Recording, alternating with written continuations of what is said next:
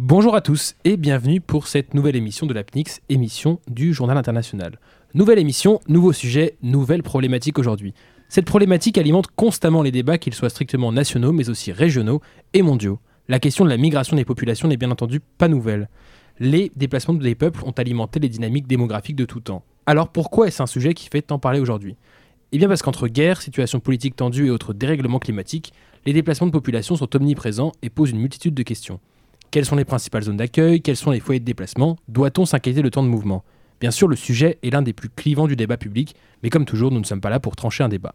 Non, la mission de nos chroniqueurs est une nouvelle fois une mission d'analyse pour tenter de décrypter les causes, conséquences de ces dynamiques de ces migrations.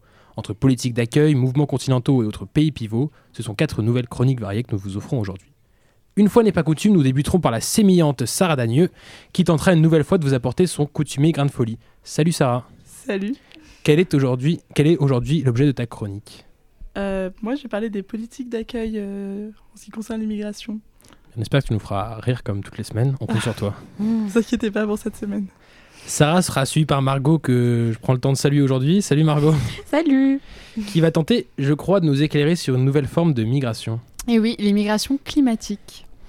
Eh bien, suite à Margot, Rodrigo nous parlera, il me semble, d'une zone qu'il connaît bien, notamment, pour nous parler des migrations internes à une, une région ou à un continent. Salut Rodrigo, c'est bien ça? Oui, c'est ça. Eh bien, parfait. Et enfin, nous conclurons euh, avec Sabrina, qui a choisi de se concentrer sur un pays. Salut Sabrina. Salut. Quel est donc ce pays? Celui de la Turquie. Eh bien, maintenant que la trame est posée, nous pouvons débuter avec Sarah, qui va nous faire un petit top 3, comme, euh, la, semaine dernière, comme la dernière fois, je crois. Ouais, j'aime bien ce format. Donc, eh ben, on t'écoute. Eh bien, bonjour à tous. je voudrais faire un petit aparté avant de commencer. Euh, un point karma. Puisque, après ma précédente chronique sur le top 3 de la mort, euh, j'ai attrapé la number one, la grippe. Donc, en fait, j'ai très peur de mon karma euh, qui va suivre cette chronique sur le top 3 des politiques d'accueil d'immigrés.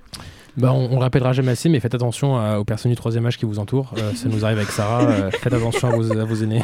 Donc là, je suis en train d'écrire ma démission. Donc euh, je suis pas sûre que ce fut un choix de sujet très judicieux pour moi.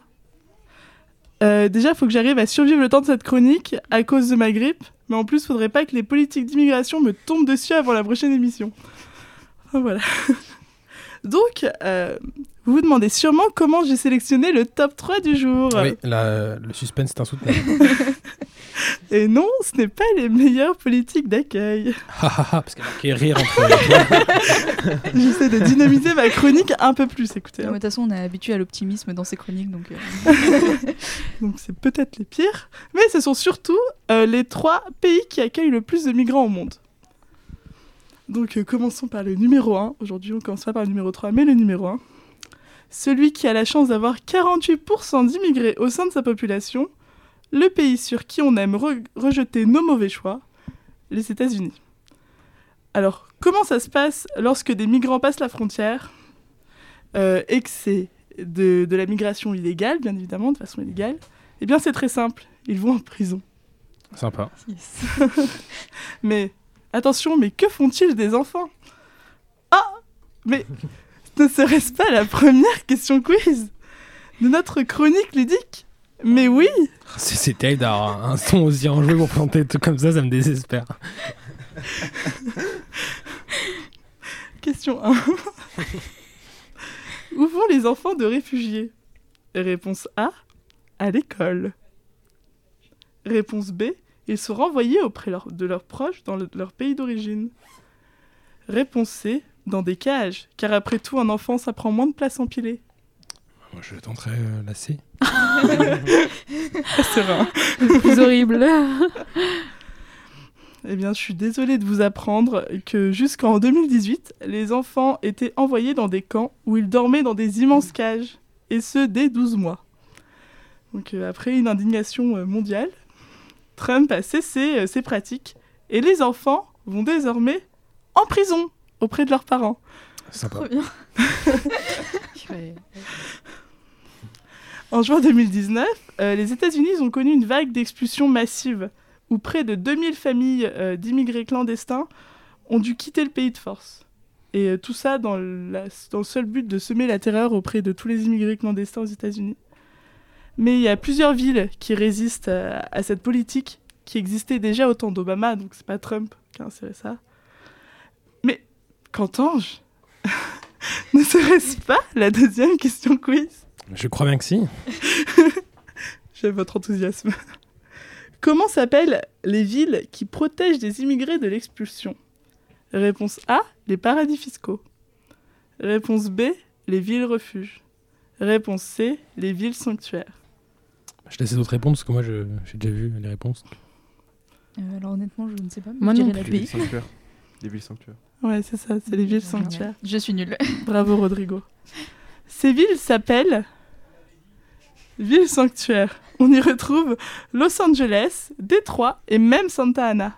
Ces villes refusent catégoriquement la répression de l'immigration exercée par l'État et les protègent même en leur expliquant leurs droits et les mesures à mettre en place pour qu'ils se sentent en sécurité. À Santa Ana, même la police est de leur côté. Hein, Une touche Donc, d'optimisme dans cette Enfin, chronique. une bonne nouvelle. Ouais. Comme quoi Sarah est capable aussi de nous apporter des bonnes nouvelles une fois Si n'est pas coutume. surprend. Je suis là pour ça. Allez, passons au numéro 2. Ce pays qui a accueilli plus d'un million de migrants en 2015, qui est-ce? L'Allemagne. Malheureusement, malgré sa grande générosité d'accueil, les Allemands ont de plus en plus de mal à supporter cet accueil d'immigrés. Ils dénoncent un manque de contrôle comparé à ses voisins européens. Et ce ras-le-bol euh, national se ressent clairement en interne avec la montée des partis d'extrême droite, dont on entend parler dans les actualités actuellement, et euh, de l'émergence de plus en plus d'actes racistes malveillants. Les bonnes nouvelles ont une fin, oui. Donc, euh, d'ailleurs, j'ai une troisième question quiz pour vous.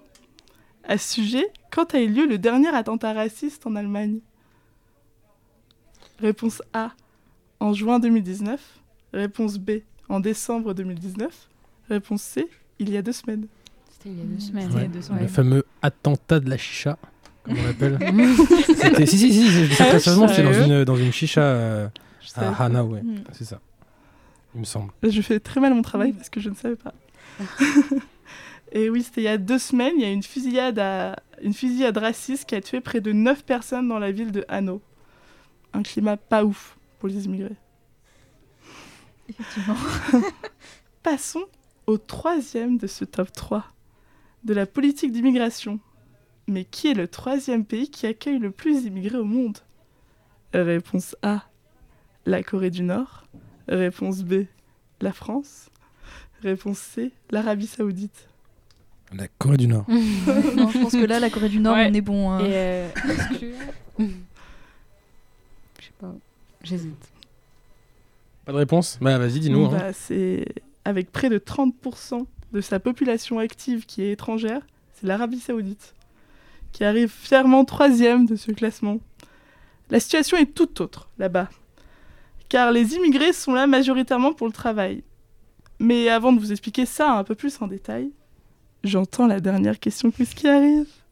Et oui, déjà, le temps passe vite quand on s'amuse. C'est vrai. Donc, qu'est-ce que le kafala? Réponse A, un système de tutelle visant à exploiter les immigrés. Réponse B, le nouveau houmous dont je raffole. Réponse C, un collier GPS pour retrouver son immigré. Ah, C'est immonde ce que tu dis. On s'excuse, hein, c'est du, du énième degré, hein, bien sûr. C'est 46 millième chez moi. Oh, je dirais un système de tutelle. hein. C'est pas, c'est pas un houmous. Donc, euh, le kafala est un système de tutelle mis en place par des agences euh, de recrutement principalement ou par des particuliers. Euh, le principe est simple, tu veux t'installer en Arabie Saoudite pour travailler, mais tu ne sais pas comment trouver un emploi. Grâce au kafala, ces agences ou un particulier va te trouver un job pour toi. Mais en contrepartie, tu seras sous sa tutelle et devras le rémunérer toute la durée de ton séjour. De plus, quelques règles sont fournies dans le package, telles que l'interdiction d'exercer plusieurs activités, de changer de job ou d'employeur, d'obtenir des propriétés. Bien évidemment, ce système fait face à de nombreuses dérives. Mhm. Et les étrangers finissent souvent femmes ou hommes de ménage, parce que c'est un métier qui est considéré comme dégradant là-bas. Donc, euh, esclavagisme moderne, je ne sais pas. La, la question est lancée. voilà. C'est donc sur ce dernier point que cette chronique s'achève. J'espère que le karma ne m'achèvera pas encore une fois. Bah, merci Sarah. Pour conclure, on pourra préciser que ça reste quand même compliqué de faire des, des, euh, classements au nombre des pays qui accueillent les, immigrés parce que on va le voir au long de la chronique, il y a beaucoup de, types d'immigration différentes, que ce soit les immigrations de travail ou les immigrations euh, politiques ou plein de choses, bon, les immigrations climatiques dont va nous parler euh, Margot. Donc c'est vrai que ces, classements-là sont toujours possiblement revus par des statistiques ou des analyses différentes. Ben merci. Et donc on va pouvoir continuer avec justement une de ces formes d'immigration qui est de plus en plus courante, l'immigration climatique. Et oui, donc moi je vous parlais des migrations climatiques. Et il faut savoir que lors des six premiers mois de 2019, il y avait 7 millions de réfugiés climatiques selon l'IDMC, qui est un centre de, sou- de source pardon, mondial de déplacement des populations. Après, il faut savoir que c'est un chiffre donc à relativiser, comme l'a dit Ti- Titouan, car en fait, il est très difficile d'isoler le facteur climatique des autres causes des migrations. Donc, il y a toujours eu des migrations climatiques dans l'histoire, mais leur euh, rythme s'est accéléré. Et Marie Leroy, experte euh, du climat de l'ONG Care France, explique que le risque pour les humains d'être contraints à la migration du fait du changement climatique est 60 fois plus grand qu'il y a 40 ans, et tous les experts s'alignent pour dire que ce risque va continuer à augmenter. Alors, à votre avis, quels sont les noms donnés aux personnes qui migrent pour des raisons climatiques? Je vous donne un petit indice, j'en ai déjà donné un. Ben, Les migrants climatiques. Ouais. C'est-à-dire qu'il y en a plusieurs du coup. Ouais. Eh Ben vas-y, vas-y. Il y a les réfugiés climatiques, les réfugiés écologiques, les éco-réfugiés, les déplacés climatiques. Donc en fait, ce sont toutes des personnes obligées de quitter la région ou le pays où elles habitent suite à la dégradation de leur environnement ou à des catastrophes naturelles liées au dérèglement climatique. Donc le terme réfugié climatique, il apparaît pour la première fois dans un rapport du Programme des Nations Unies pour l'environnement en 1985. Et euh, lors de ce rapport, il y a eu une prise de conscience, mais sauf que les avancées ont été très timides. Il y a aussi euh, des critiques et un débat autour euh, du terme réfugié climatique, parce que pour des spécialistes, la notion naturalise les causes sociopolitiques des migrations. C'est-à-dire que, par exemple, lors d'une catastrophe, il y a des personnes qui vont migrer ou non en fonction de leurs conditions socio-économiques et de leur vulnérabilité et des réponses institutionnelles à la catastrophe. Oui, donc il y a des différences entre les catastrophes dans les pays pauvres et les pays riches. Ouais, c'est ça. Et donc Marie Leroy, elle euh, explique, elle, que le terme migrant pose problème, car il implique un certain degré de liberté, une prise de décision dans le départ, la durée et la destination de la migration. Donc cela occulte le fait que bien souvent dans les migrations climatiques, il n'y a pas cette liberté. Ce sont des populations qui se retrouvent à fuir face à un danger soudain et qui n'ont pas forcément eu le temps d'anticiper. Il est donc plus pertinent de parler de déplacés c'est un terme qui induit davantage l'idée d'abandon forcé d'un lieu de vie et reflète mieux la diversité des causes de déplacement. Donc les migrants climatiques ou réfugiés écologiques ne sont pas considérés comme des réfugiés dans la loi internationale. Actuellement, il n'y a pas de définition globalement acceptée ou légalement contraignante pour un migrant climatique.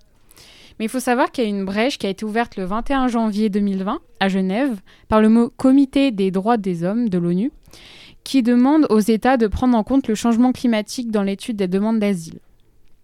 On peut enchaîner en se demandant quelles sont les causes de ces migrations climatiques. Et oui. Et en fait, elles sont, elles sont assez nombreuses. Et les causes principales ou classiques, ça serait la désertification. Et par exemple, de 2006 à 2011, euh, la Syrie a connu la plus longue sécheresse et la plus importante perte de récolte jamais enregistrée. C'est près d'un million et demi de pertes à cause de la désertification.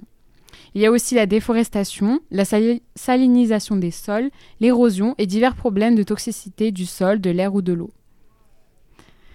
Alors, à votre avis, quelles sont les zones du monde les plus touchées par les effets du changement climatique?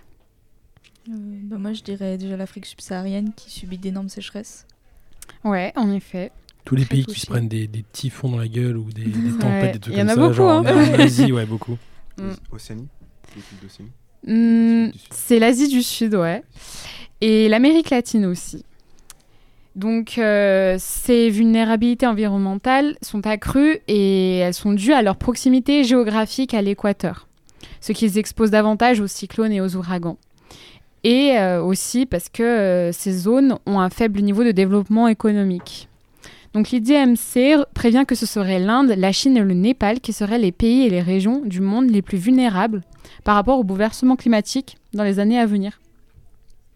Il faut savoir aussi qu'il y a une atteinte aux droits fondamentaux parce que ces déplacés climatiques doivent s'adapter à un nouvel environnement et réinventer leur système économique et social. Ils ont tout perdu presque.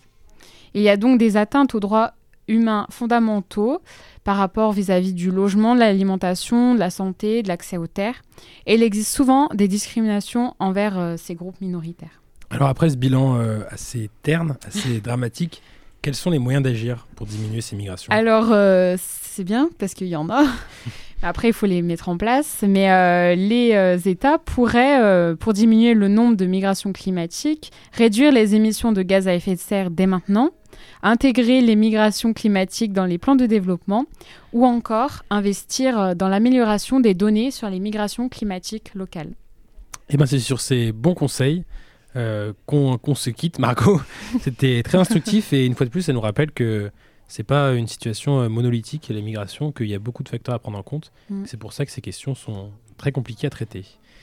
Et bon, on va pouvoir euh, voir maintenant la chronique de Rodrigo qui va lui nous parler de migration intracontinentale, il me semble. Oui, euh, aujourd'hui, je ne parlerai pas des problèmes liés à la migration intercontinentale, mais intracontinentale. Donc, tout d'abord, les migrations intracontinentales sont des migrations qui ne dépassent les zones régionales, et j'entends par ici région, un continent.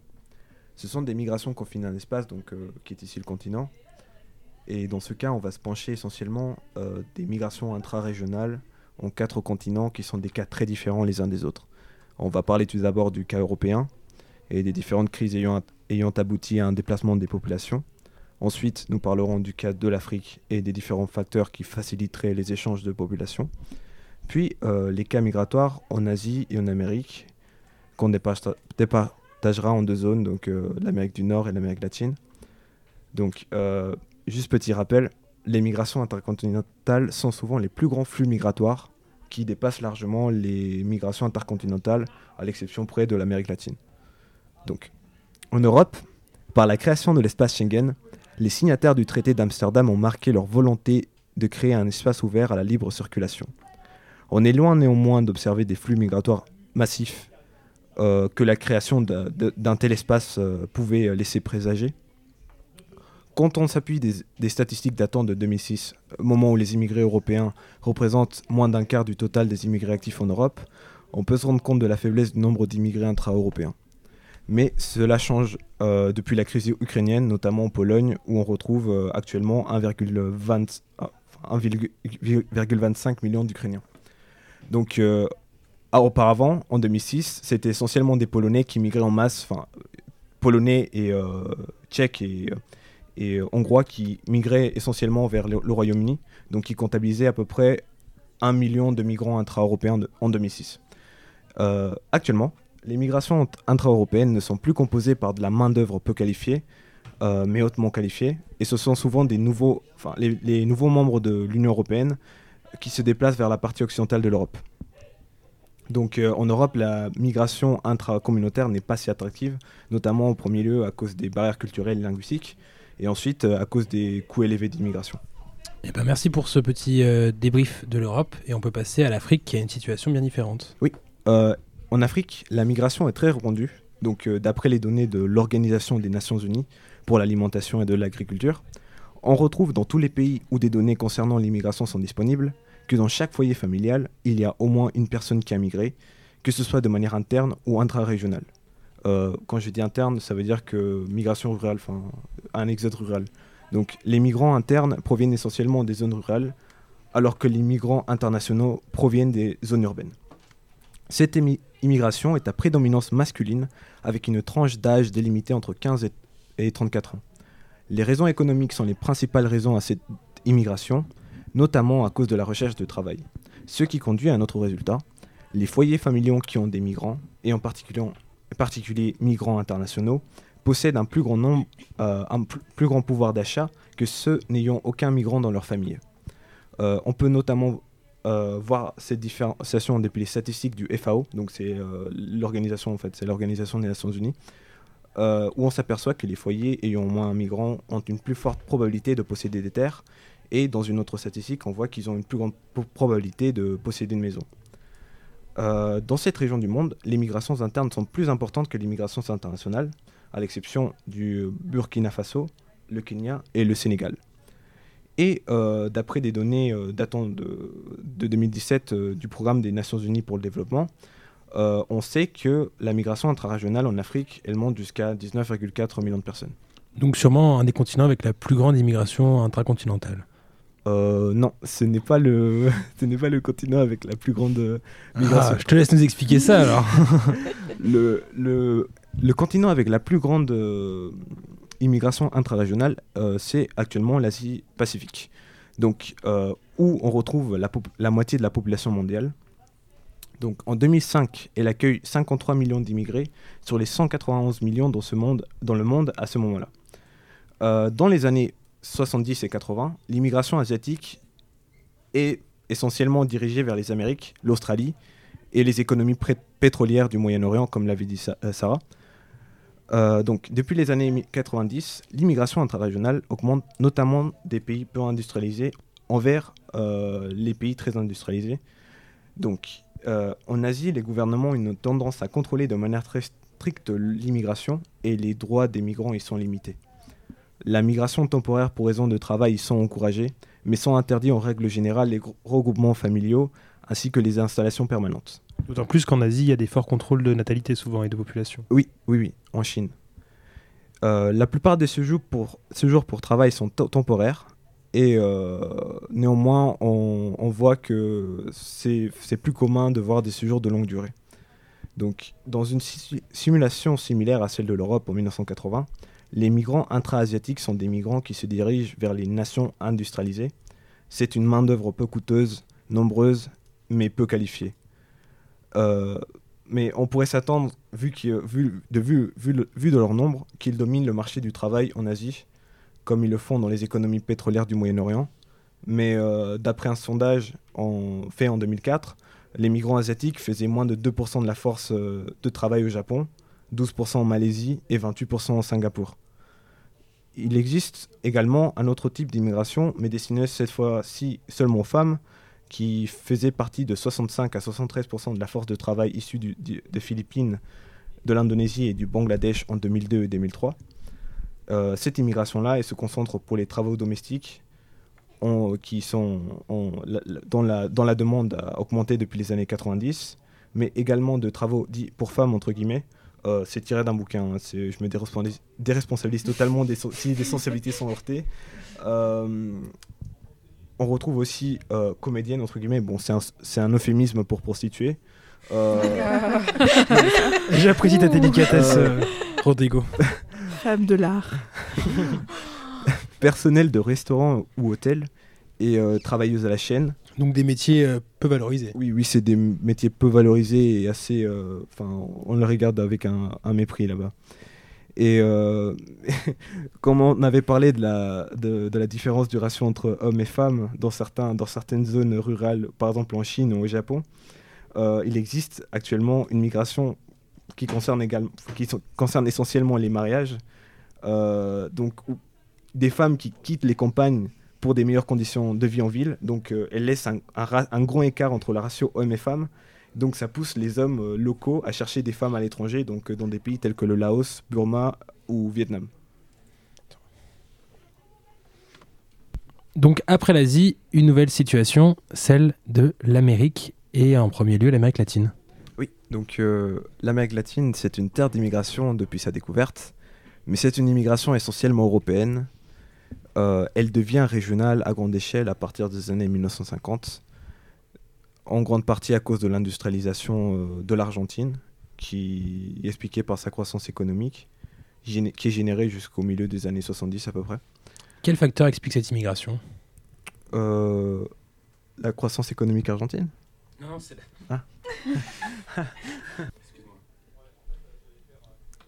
Donc quel, euh, quel facteur explique cette immigration d'Amérique du Sud? Euh, les facteurs qui expliquent cette immigration-là sont tout d'abord la différence de niveau de vie et euh, les instabilités politiques qui sont très particulières à cette région de la planète, le codisme. Euh, L'immigration régionale était forte et elle était essentiellement illégale. Mais beaucoup d'immigrants illégaux obtiennent des papiers, en Argentine, hein, je parle toujours, euh, des papiers grâce aux nombreuses concessions du gouvernement argentin. Mais dans les années 2000, et enfin, pile poil dans l'année 2000, il y a une grande euh, crise financière euh, euh, en Argentine. Bah, c'est une des pires qui, qui, qui a subi ce territoire. Et donc un très grand nombre de migrants qui provenaient du Chili, d'Uruguay, du Pérou et de Bolivie retournent dans leur pays d'origine. Mais l'Argentine n'était pas le seul territoire attractif en Amérique du Sud. Il y avait une deuxième zone, et ça c'était il y a très longtemps par contre, c'était le Venezuela. Donc ce pays-là, il avait eu son boom économique durant les années 1960-1970, où on pouvait retrouver euh, 316 000 étrangers, étrangers de, de toute origine, mais essentiellement latino-américains. Mais on se rend compte 20 années après, dans les, après un sondage fait en 1980 entre les années 1980 et 1984, on n'en recense, recense plus que 107 000. Quasiment divisé par 3 donc. Oui, oui, quasiment, enfin, oui, exactement divisé par 3, oui. Euh, le Venezuela, qui était un, un pays euh, dans, le boom, euh, dans le boom économique, avait un, avait produit, avait un produit intérieur brut per capita supérieur à ceux d'Espagne, Grèce et Israël. Et ça, c'est des statistiques tirées d'un livre écrit- écrit, coécrit par Osman et Rodriguez, qui sont des économistes. Et Rodriguez est un économiste vénézuélien. Mais euh, donc, euh, c'est- ce n'est justement qu'à partir de la décennie des années 90 que l'immigration jusque-là régionale échange et devient une immigration plus vers les États-Unis. Et euh, bon, bah, on, on connaît actuellement la situation du Venezuela. hein. C'est un pays très riche et une grande terre d'immigration. Et actuellement, bah, c'est plus une terre d'immigration. Parce que dans le continent américain, on retrouve plus de 4 millions de Vénézuéliens. Ce qui est un chiffre conséquent par rapport à la situation des années 60-70. Oui. S'est complètement inversé. Eh ben merci pour ce beau panorama des migrations intracontinentales dans le monde. Il est temps pour nous de vous livrer, euh, non sans une tristesse inégalable, notre dernière chronique du jour. Et elle est l'œuvre de Sabrina.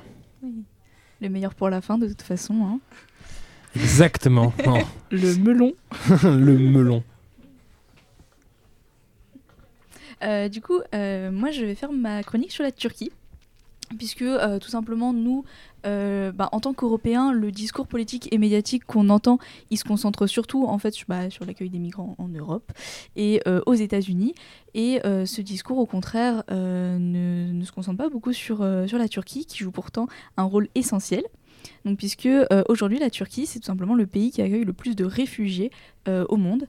Donc, pour donner un ordre d'idée, ils étaient euh, 3 700 000 fin 2018, ce qui représentait environ un habitant sur 22, ce qui est plutôt Ce qui est énorme, ouais. c'est énorme. Et euh, pour donner un ordre de comparaison, euh, à la même période en Allemagne, ils étaient 1 110 000, alors même que l'Allemagne, c'est quand même le pays de l'Union européenne qui a accueilli le plus de réfugiés. euh. À peu près un habitant sur, sur 80 en Allemagne, parce qu'il y a plus de 80 millions d'habitants. Donc on voit la différence avec la, la Mm. Turquie, ouais. 4 fois moins. Merci pour ces petits calculs. Il n'y a pas de quoi. Et euh, du coup, c'est pourquoi euh, Jean Marcoux, qui est euh, chercheur spécialiste de la Turquie et enseignant à l'IEP de Grenoble, qualifie la Turquie de plaque tournante d'immigration. Donc, je trouvais que ce- cette petite expression était très adaptée. Et donc, ce rôle de plaque tournante des, il est absolument pas nouveau. Et en fait, il s'explique tout simplement par la situation géographique de la Turquie. Parce qu'en fait, la Turquie, c'est juste un, pont entre différents espaces que sont bah, le Moyen-Orient, l'Europe de l'Est et euh, l'Asie de l'Ouest. Et du coup, elle va servir bah, de zone de transit euh, entre ces différents espaces. Une sorte de tarmac géant d'aéroport. euh. Exactement. Et euh, en plus de cela, euh, l'environnement euh, voisin de la Turquie est, euh, a toujours été d'ailleurs euh, relativement instable. Notamment, il y a eu beaucoup de conflits armés ou simplement des situations économiques qui étaient très difficiles à vivre pour la population. Et euh, bah, c'est pourquoi, en fait, même avant les années 2000, la Turquie, c'était déjà un lieu de transit euh, d'émigration illégale. Donc, euh, par exemple, pour, vous donner toujours des petits chiffres, euh, selon la Direction générale de la sécurité turque, euh, 95 000 personnes irrégulières avaient été interpellées en, en 2000. 95 000, c'est déjà plutôt énorme. Et à cette époque-là, les migrants illégaux venaient principalement d'Afghanistan, d'Iran, d'Irak et bah, des anciennes républiques soviétiques qui avaient alors implosé il y a peu de temps. Mais euh, en réalité, la Turquie, elle est, euh, pas vue par les migrants comme une terre d'accueil, mais en fait comme une zone de transit vers d'autres espaces. Et donc il y a deux facteurs qui expliquent euh, qui expliquent cela. Euh, déjà, le premier, c'est euh, tout simplement l'attractivité moins forte euh, que joue la Turquie par rapport à ses voisins européens, qui sont, qui sont, tout simplement bah, de plus grande puissance économique, même si la Turquie joue quand même un rôle considérable dans l'économie. hein. Ne, ne mini- le ne mi- minimisons Minimisons pas. c'est pas facile, ok Ne minimisons pas ça. Mais euh, le deuxième facteur, qui est, je pense, le plus important, c'est euh, la grande difficulté en fait des migrants à obtenir un statut légal en Turquie. Parce que déjà, la procédure, est hyper contraignante. Euh, les migrants, en ils doivent toujours rester au même endroit et ils doivent pointer de manière hebdomadaire à la police en attendant qu'ils aient une réponse qui met un peu de temps à arriver. Et en plus de cela, bah, tout simplement, il y a un, taux très faible d'acceptation des demandes. Donc bah, les migrants préfèrent aller dans d'autres espaces, ou enfin d'autres États où ils, ils auront un statut légal. Quoi. Et euh, donc pour avancer un petit peu dans le temps, du coup, euh, dans les années 2010, euh, il y a eu une augmentation de plus en plus importante des flux de migrants. Et ce phénomène s'est encore plus amplifié donc, en 2015 avec la guerre civile en Syrie. Et donc la Syrie étant la voisine de la Turquie, bah, du coup la Turquie est devenue encore plus que jamais en fait un pays de transit des, migrants. Donc ils arrivaient majoritairement par le sud et l'ouest du pays. Ensuite donc ils rejoignaient les îles grecques pour, pour continuer leur route vers l'Europe. Euh, et donc bah, l'Union européenne qui voit euh, tous ces migrants arriver euh, veut diminuer les, flux migratoires. Et pour ça, bah, elle doit forcément négocier un accord avec la Turquie. Et donc le 18 mars 2016 est signé l'accord sur l'immigration entre la Turquie et l'Union européenne. Donc dans cet accord, en gros, la Turquie s'est engagée à accepter le retour sur son sol des migrants qui ont franchi la frontière bah, du entre la Grèce et la Turquie. Et en plus, elle s'engage aussi à prendre des mesures pour éviter que euh, de nouvelles routes d'émigration irrégulière s'ouvrent euh, du coup en direction de l'Europe. Et euh, à l'inverse, l'Union européenne s'est engagée à verser un fonds de 3 milliards d'euros renouvelable une seule fois pour contribuer tout simplement aux frais bah, que représente l'accueil des migrants pour la Turquie. Et elle s'est aussi engagée à lever les restrictions sur les visas attribués aux Turcs pour entrer dans l'espace Schengen. Et donc euh, cet accord, il a été euh, très efficace dans son but initial, puisque euh, simplement le- les flux de migration en direction de l'Union européenne ont beaucoup diminué. Donc toujours avec plein de petits chiffres. Entre décembre 2015 et février 2016, euh, il y avait 200 000 migrants qui ont gagné les îles grecques. Et à la même période, mais un an plus tard, ils étaient 3500. Donc euh, 200 000, Mm. 3500, C'est énorme. il y a quand même une diminution Ouais. assez drastique. Donc euh, cet accord a fait euh, son job. Donc, euh, si cet accord a été si efficace, si effectif, pourquoi est-ce qu'on parle encore aujourd'hui de la situation turque? Bah, euh, simplement parce que aujourd'hui, enfin, en fait, depuis 2016, disons que la Turquie a pris un tournant un peu plus autoritaire et euh, les tensions qu'il y a entre l'Union européenne et la Turquie euh, sont de plus en plus importantes. Et euh, bah, notamment, ces tensions, elles se cristallisent autour bah, de la question de l'adhésion de la Turquie à l'Union européenne, qui est clairement aujourd'hui au point mort. hein. Et en fait, la Turquie a euh, menacé à plusieurs reprises euh, juste de ne plus respecter ses engagements de l'accord sur l'immigration, ce qui poserait de gros problèmes à l'Union européenne. Euh, et bah, du coup, aujourd'hui, la Turquie, elle accueille toujours énormément de réfugiés qui viennent bah, surtout majoritairement de Syrie, puisque le- les problèmes ne sont clairement pas finis là-bas. Quand même, pour rappel, ils étaient 3 700 000 fin 2018. Et bah, en plus de créer des tensions internationales, cet accueil crée aussi des tensions internes, puisque forcément, accueillir autant de monde, c'est pas sans conséquence sur un pays et sur son économie aussi. Donc, la Turquie aujourd'hui, c'est un pays clé pour comprendre euh, l'immigration européenne, c'est ça que tu veux nous faire comprendre? oui, non, clairement, euh, il est essentiel et pourtant, on n'en parle pas tant que ça. Mais d'autant plus qu'en fait, ça, ça met plein de problématiques. Euh, La problématique de la migration vers le sol européen, la, problématique des territoires voisins de la Turquie, Mhm. et aussi la problématique européenne, puisque la Turquie, on sait, euh, a, un- plusieurs ouais, fois. a demandé plusieurs fois son adhésion. C'est une adhésion qui fait beaucoup parler et qui, pour l'instant, euh, paraît très très loin d'être effective. Mhm. Mais la Turquie peut aussi se servir de sa position euh, enfin, désavantageuse dans, dans un point de vue strictement rationnel, mais dans des euh, dimensions politiques qui peut, qui peut la servir sur le plan européen. Mm. Eh ben, merci pour cette chronique et merci à tous pour cette émission. Euh, on rappelle une fois de plus que notre rôle aujourd'hui n'était pas de donner un avis euh, sur l'immigration. On sait que c'est un sujet qui est très clivant, qui fait beaucoup débat. Donc si ce sujet vous intéresse, n'hésitez pas à euh, en parler en commentaire, à en débattre, bien sûr, dans toujours le respect de chacun, le respect de ces populations et des gens qui éventuellement pourraient discuter avec vous. En tout cas, on espère que ça vous fera réfléchir, que vous irez creuser vous-même et qu'à l'avenir, vous reviendrez écouter les émissions de l'APNIX pour mieux comprendre les situations internationales. Salut à tous